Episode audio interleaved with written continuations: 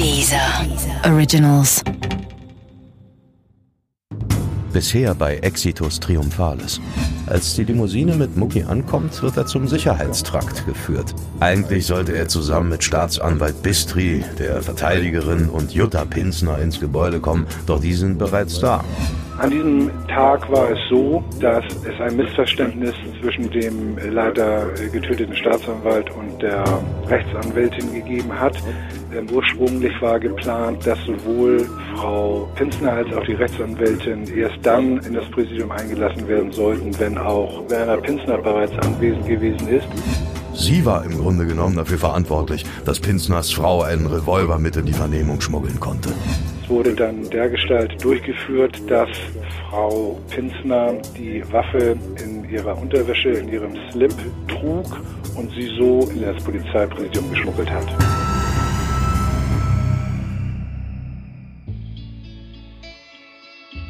Exitus Triumphalis Teil 3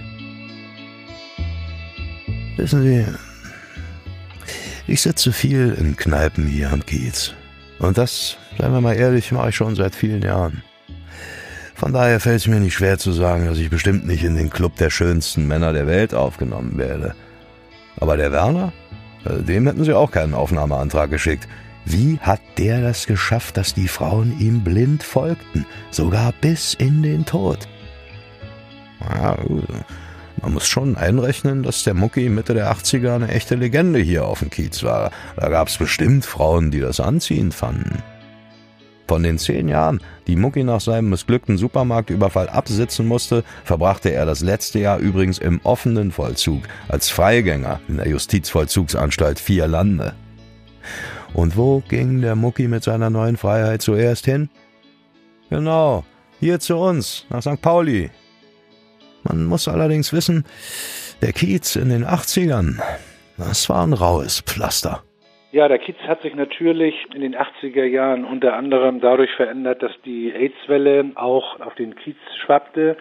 Die Einnahmen der rivalisierenden Gruppierungen auf dem Kiez waren dadurch rückläufig.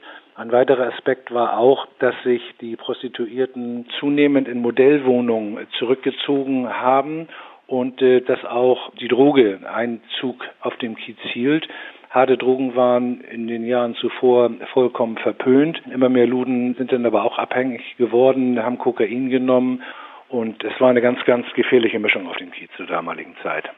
Tja, und damit waren eben die Zeiten, in denen man Konflikte mit Fäusten ausgetragen hatte, ein für allemal vorbei.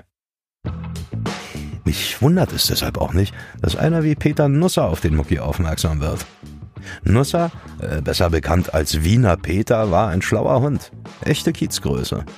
Er ist es auch, der Mucki den Tipp für einen Überfall auf einen Geldtransporter gibt. Und der Mucki, der überlegt nicht lange, zieht das Ding durch und geht angeblich mit 100.000 Mark nach Hause.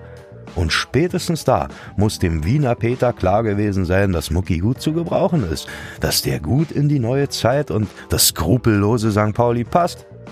Und jetzt heuert der Nusser ihn also an. Es geht um einen Zuhälter aus Kiel, einen gewissen Jehoda Arsi. Dem soll Mucki einen anständigen Denkzettel verpassen. Man erzählt sich, dass Nussers Auftrag an Mucki lautete, Finger abschneiden oder so. Das war dem Mucki von Anfang an zu lasch. Ob er aber wirklich zu Nusser gesagt hat, ich knall den weg, das weiß ich nicht. Aber getan hat er's. Am 7. Juli 1984, eine Kugel, direkt ins Herz. Die einen sagen, Mucki hat 20.000 Mark für den Mord kassiert, die anderen 30.000 Mark, wieder andere meinen 40.000, ist ja auch nicht wichtig. Es war in jedem Fall zu wenig. Es war immer zu wenig. Mucki hatte nie dicke Autos und schöne Frauen. Er hat die Kohle im Rekordtempo rausgehauen. Oder besser reingezogen. Durch die Nase.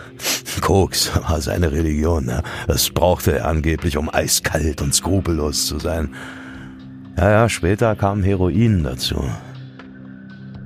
Das, äh, ich hätte beinahe lustige gesagt. Also das Ungewöhnliche ist ja, dass Mucki zu dieser Zeit offiziell im Gefängnis saß.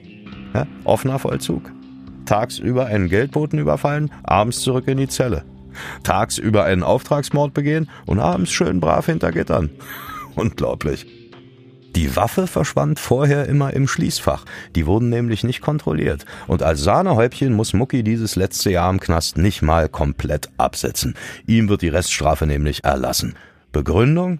Nein, ich habe nicht zu viel getrunken. Die Begründung lautet wegen guter Führung. Äh, der zweite Mord, äh, Peter Pfeilmeier, genannt Bayern Peter. Er war Bordellbesitzer, mischte im illegalen Glücksspiel mit und handelte und konsumierte Drogen. Ich kenne die Hintergründe nicht, aber für einen Geschäftspartner wurde er deshalb zu einem Problem. Und weil man sich damit ja nicht zwingend die Hände schmutzig machen wollte, ging man zum Wiener Peter und der engagierte Mucki. Es war der 12. September 84 in einem Garagenkomplex. Mucki schießt direkt in den Kopf. Auftragsmord Nummer 3 Dietmar Lackschuh Traub. Auch jemand, der mit dem Wiener Peter Geschäfte machte. Auch jemand, der zu viel Koks konsumierte und Probleme machte. Im November 1984 folgte Mucki ihm zusammen mit einem Komplizen nach München. Sie locken ihn in ein Waldstück bei München und erschießen ihn. Nummer 4. Waldemar Dammer, auch bekannt als Neger Waldi. Mit ihm hatte Wiener Peter schon seit einiger Zeit Ärger, denn die beiden waren erbitterte Konkurrenten. Und auf dem Höhepunkt ihrer Feindschaft schickte Dammer einen Schlägertrupp los. Sie stürmten Wiener Peters Bordell namens Palais d'Amour und zerlegten den Laden in seine Einzelteile. Klar, dass Wiener Peter nach diesem Vorfall mit seiner besten, seiner schlimmsten Waffe zurückschlagen würde. Mit Mucki. Der zog zusammen mit einem Komplizen los. Sie erschießen Dammer und seinen Wirtschafter Ralf Kühne. In Wahrheit begeht Muckis Komplize diesen Doppelmord. Das hat man später anhand der Waffen nachgewiesen. Und trotzdem beanspruchte Mucki die Morde für sich. Denn es ging auch jetzt immer, aber nie nur um Geld. Für je skrupelloser die Leute Mucki halten würden, desto mehr Respekt und Anerkennung würde er spüren. Und damit hatte Mucki ja auch recht. Ist doch logisch, sowas sprach sich rum im Kiez. Offiziell weiß natürlich keiner was. Inoffiziell ist jedem klar, dass du dich mit einem wie dem Werner Pinsner besser nicht anlegst. Alle diese Morde begeht er übrigens mit einer Arminius Kaliber 38 Spezial, die Waffe, die er sich schon im Knast organisiert hat. Bei Austritt der Kugel aus der Waffe markiert sich das Projektil mit feinen Einkerbungen und dadurch kommen die Ermittler Pinsner auf die Spur.